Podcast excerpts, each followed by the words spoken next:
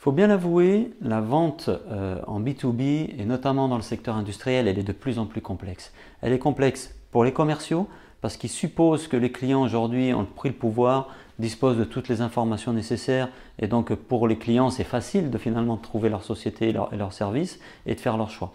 Mais elle est aussi difficile pour les clients, justement parce qu'on a un vrai problème, c'est qu'on a des, gens qui sont aujourd'hui submergés par une masse d'informations et euh, cette, inondation, cette surabondance d'informations, elle fait que les, clients aujourd'hui, ils ont beaucoup de mal à prendre leurs décisions.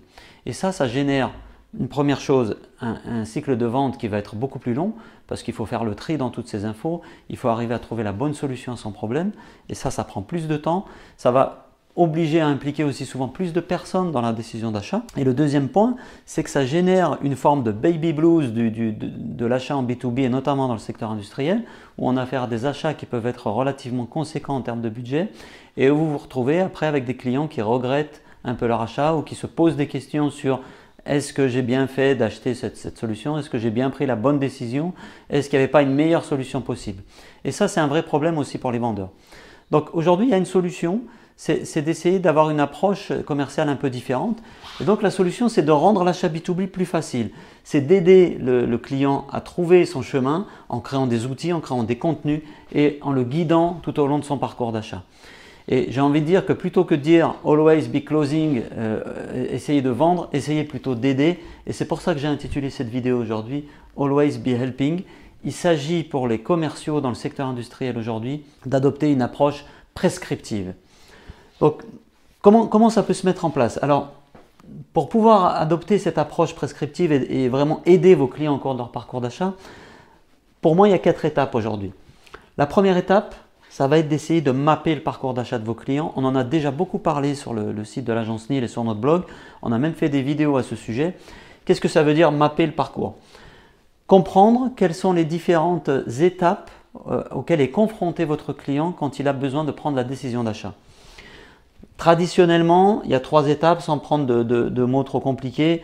Euh, le début, et le début, on a plutôt des challenges qui sont liés à la surabondance d'informations.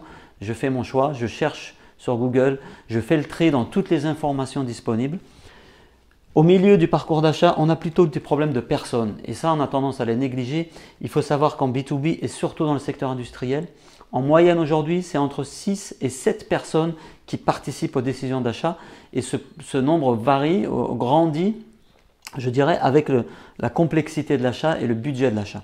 Donc le début, le milieu, la fin du parcours d'achat, où là, la problématique est légèrement différente, on est plutôt confronté à une multiplicité d'options, à une multiplicité de solutions, parfois des options qui arrivent ici en fin de parcours d'achat qu'on n'avait pas identifiées au début, ce qui rend le choix très compliqué. Donc, quand on connaît un peu ses clients, quand on interroge ses clients, on peut ici détecter des difficultés qui vont être prévisibles. C'est-à-dire que tous ces problèmes, tous ces challenges que va rencontrer votre client au cours de son parcours d'achat, vous pouvez les détecter. Le plus simple, c'est de conduire des interviews et d'essayer d'identifier euh, les différentes étapes. Et en même temps, ça va vous permettre d'identifier des barrières qui, pour moi, c'est deux choses qui vont ensemble, mais qui, pour moi, la deuxième, la deuxième chose importante euh, dans cette étape-là, quels sont les obstacles qui peuvent se dresser sur la route de vos clients pour aller jusqu'à l'achat? Les obstacles peuvent être de, plus, de différents types et notamment très souvent des problématiques de personnes. On se retrouve souvent dans le secteur industriel avec un ingénieur qui doit être en charge de, je dirais, de choisir la solution, mais derrière un acheteur et d'autres acteurs qui vont venir intervenir dans la décision d'achat. Et donc l'idée, c'est d'identifier ces différentes barrières et d'aider votre client, vos clients à lever ces obstacles et à avancer dans leur parcours d'achat. Donc vous pouvez anticiper ces problèmes et votre boulot en tant que vendeur aujourd'hui, c'est de supprimer ces, obstacles. Un exemple tout, bête, une question que vous pouvez, poser à vos clients quand, ils, euh, quand, vous avez signé avec eux, c'est-à-dire demandez-leur quels sont les obstacles qu'ils ont rencontrés, euh, qui aurait dû être informé plus tôt euh, dans le parcours d'achat de, de, la réflexion qui était en cours, etc., etc. Ça, ça peut être des questions intéressantes pour pouvoir bien comprendre le parcours d'achat de vos clients et construire cette carte-là. Une fois que vous avez mappé le parcours et identifié les barrières, il y a une troisième étape qui consiste à designer des prescriptions. Donc designer des prescriptions, ça veut dire quoi? Ça veut dire qu'il va vous falloir aujourd'hui, euh, dans cette étape-là, vous positionner comme quelqu'un qui prescrit, comme quelqu'un qui donne des conseils, comme quelqu'un qui guide le client dans son parcours d'achat. Votre client, il a besoin d'être pris dans la main, euh, pardon, d'être pris par la main et d'y voir beaucoup plus clair. Donc ici, ça consiste à créer des tests, des diagnostics qui vont permettre au client de mieux comprendre sa problématique, de mieux cerner son problème. Des questionnaires, c'est une bonne façon aussi de pointer auprès du client des choses qui ne vont pas ou des choses auxquelles il devrait penser. Et puis, quand vous avez euh, collecté des informations, c'est de lui proposer des scénarios, c'est-à-dire de lui dire, bah, si vous prenez tel choix, il va vous arriver telle chose. Si vous prenez telle solution, voilà les conséquences que ça va conduire en termes de budget, en termes d'utilisation de, de, la solution.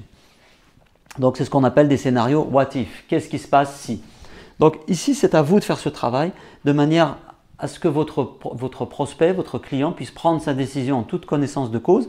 Et les études montrent que quand on, on fait ce travail en amont, quand on arrive à bien mapper le parcours, à identifier les barrières, à designer des prescriptions, bah, les études montrent que la décision d'achat derrière, elle est mieux vécue et qu'on a des clients qui sont contents de leur achat, qu'ils ne le regrettent pas. Il y a une quatrième étape qu'il ne faut pas négliger, c'est l'étape euh, qui consiste à mesurer euh, les euh, l'avancée du client au cours de son parcours. Ici, ces outils diagnostiques qu'on a mis en place là, c'est aussi une bonne manière de le faire. C'est-à-dire que en fonction de l'engagement de votre client à compléter ses diagnostics en ligne, à remplir des formulaires, à répondre en temps voulu à des questions que vous lui poserez, euh, c'est une façon de savoir où il en est dans le parcours d'achat et c'est une façon de savoir s'il est vraiment engagé dans son parcours. Donc, moi, le conseil que je peux vous donner ici, pour vous positionner en prescripteur, Faites quelque chose qu'aujourd'hui peu de vendeurs font, donnez des devoirs à vos clients. Faites-les bosser, collectez des données par rapport à ces questions que vous allez leur poser et ça va vraiment vous permettre d'être dans une position de celui qui donne des conseils, de celui qui prescrit. Donc n'oubliez pas aujourd'hui, pour vendre, always be helping, oubliez le truc du always be closing. À très bientôt.